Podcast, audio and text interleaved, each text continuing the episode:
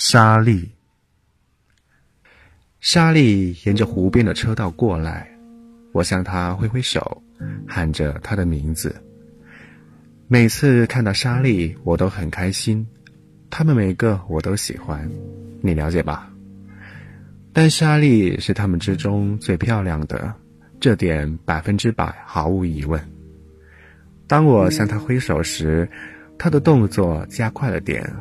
但丝毫没有不庄重，他从来不会那样，他只是稍微加快速度，刚好足以表示他也高兴见到我。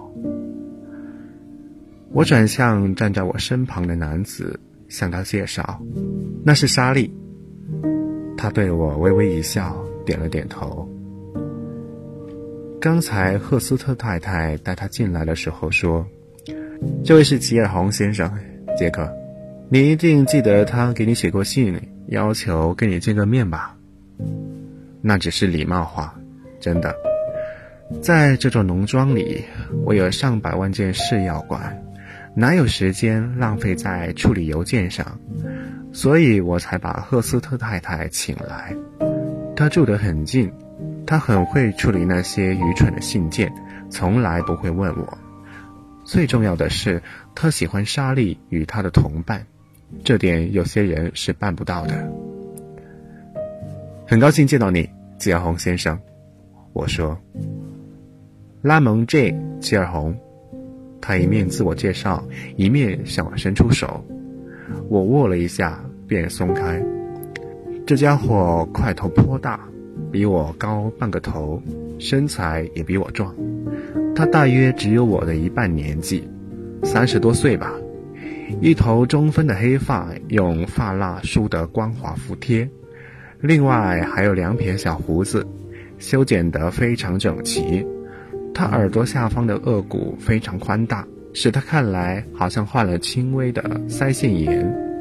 在视讯节目中，这种长相是扮演反派的不二人选，但人不可貌相。所以我特意假设他是好人，但事后才证明视讯节目不会永远是错的。我是杰克布·福克斯，我说，找我有什么事吗？他咧嘴一笑，嘴巴张得又大又开，露出一副雪白的牙齿。我想问你一些关于这座农庄的事，只要你不介意。我听见莎莉来到身后，便伸出一只手。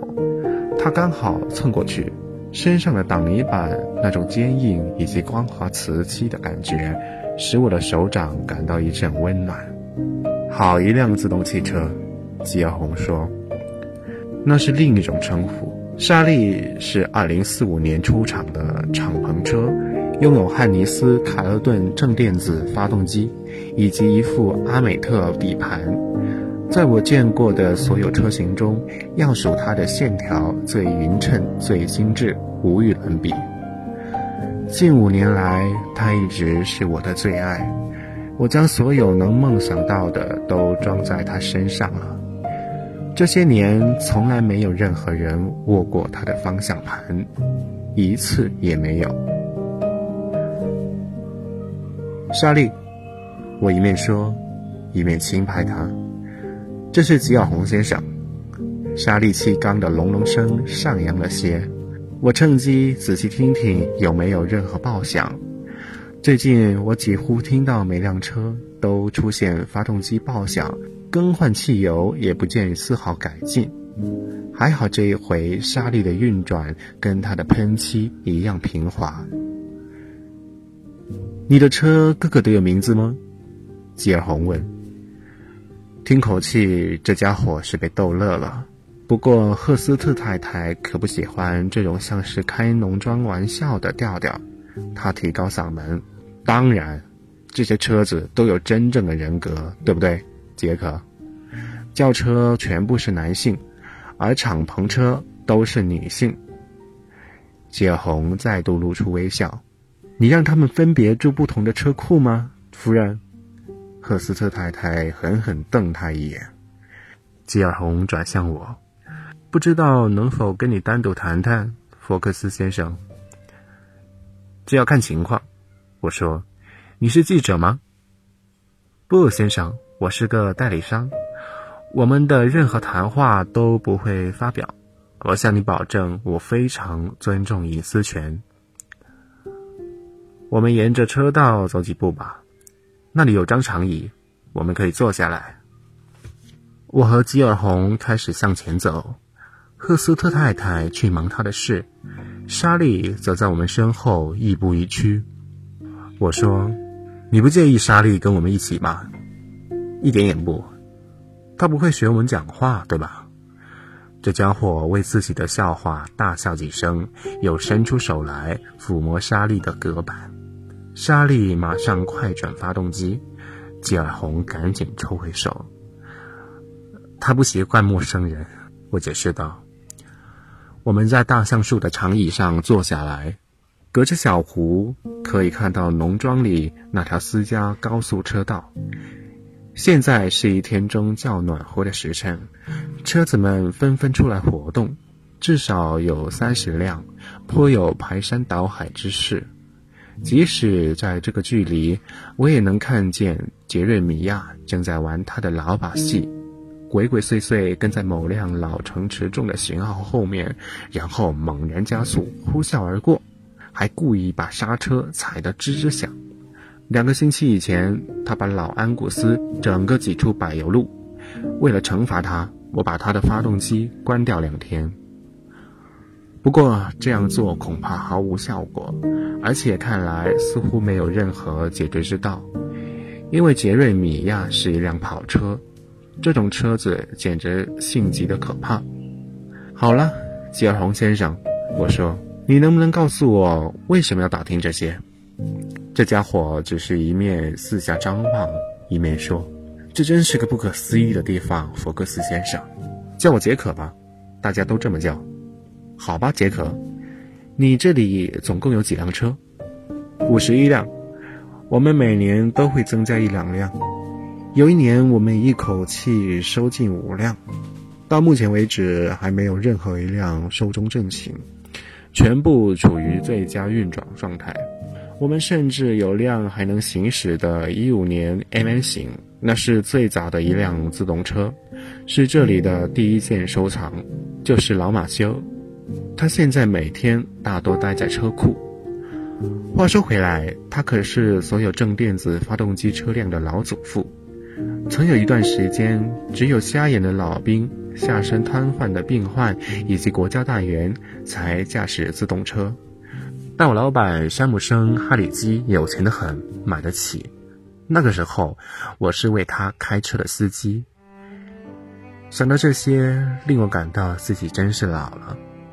还记得世上没有一辆自动车的时代，当时哪辆汽车会有够聪明的脑子，能自己找到回家的路？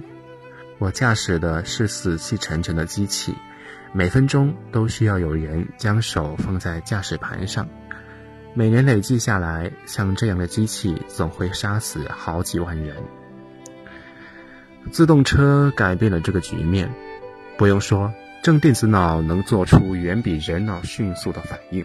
从此，人们不需要再握住驾驶盘，你只要跳上车，敲下你的目的地，让它自己走就行了。现在我们将这视为理所当然，不过我还记得。当第一批规定出炉，强迫那些老旧机器离开公路，只准自动车上路时，是什么情形？天啊，那真是乱！大家以各种字眼咒骂这个规定，连法西斯主义都用上了。可是这规定让公路清爽了，制止了杀戮，也使更多的人能以新方式做更便捷的旅行。当然，自动车比手动车贵上十倍甚至百倍，没有多少人负担得起一辆私家自行车。于是，汽车工业开始专门生产自动巴士。这样一来，你随时可以打电话给某家客运公司，让一辆自动巴士几分钟内来到你家门口，将你载到你想去的地方。通常，你得跟与你同路的人共乘一辆。但这有什么不对吗？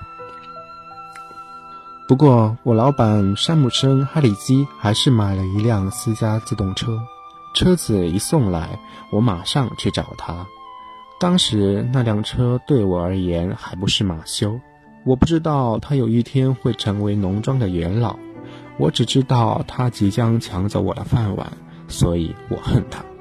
我说：“你再也不需要我了，哈里基先生。”他说：“你紧张个什么劲儿啊，杰克？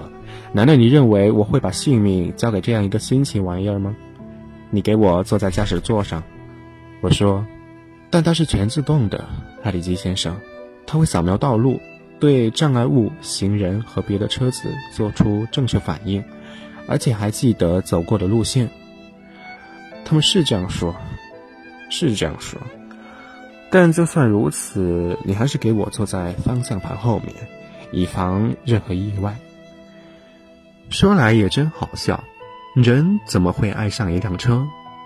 我前一刻还在恨他。下一刻就改口称他马修，因此将他保养得光亮如新、精神抖擞，花了我所有的时间。自动车的正电子脑若想保持在最佳状态，就得始终控制住车底盘，这意味着得随时保持油箱满载，好让发动机日夜都能不停慢转。一阵子之后，一阵子后。一阵子后，我便能根据发动机的声音判断出马修感受如何。哈里基也渐渐喜欢上马修，不过与我的方式不同，他没有其他喜欢的对象。三任妻子离的离，死的死，而五名子女与三个孙辈都比他早逝，因此当他去世时，将他的属地变更为。退休汽车农庄，由我负责管理，而马修则成为众多高贵成员中的第一位。这行径或许也不是什么令人惊讶的事。结果，这工作成为我生命的全部。我一直没结婚，我要是结了婚，就无法全心全意伺候这些自行车。报社认为这件事很有趣。可是不久之后，他们就不再取笑了。有些事是你不能取笑的，或许你一直买不起自动车，或许你一辈子都买不起。可是相信我，你一定会爱上他们。他们工作努力，而且有情有义，除非是没有心肠的人才会虐待自动车，或是忍心看他们遭人虐待。因此。当某人拥有一辆自动车一段时日后，假如他无法信赖继承人会好好照顾他，便会安排在死后将这辆车留给本农庄。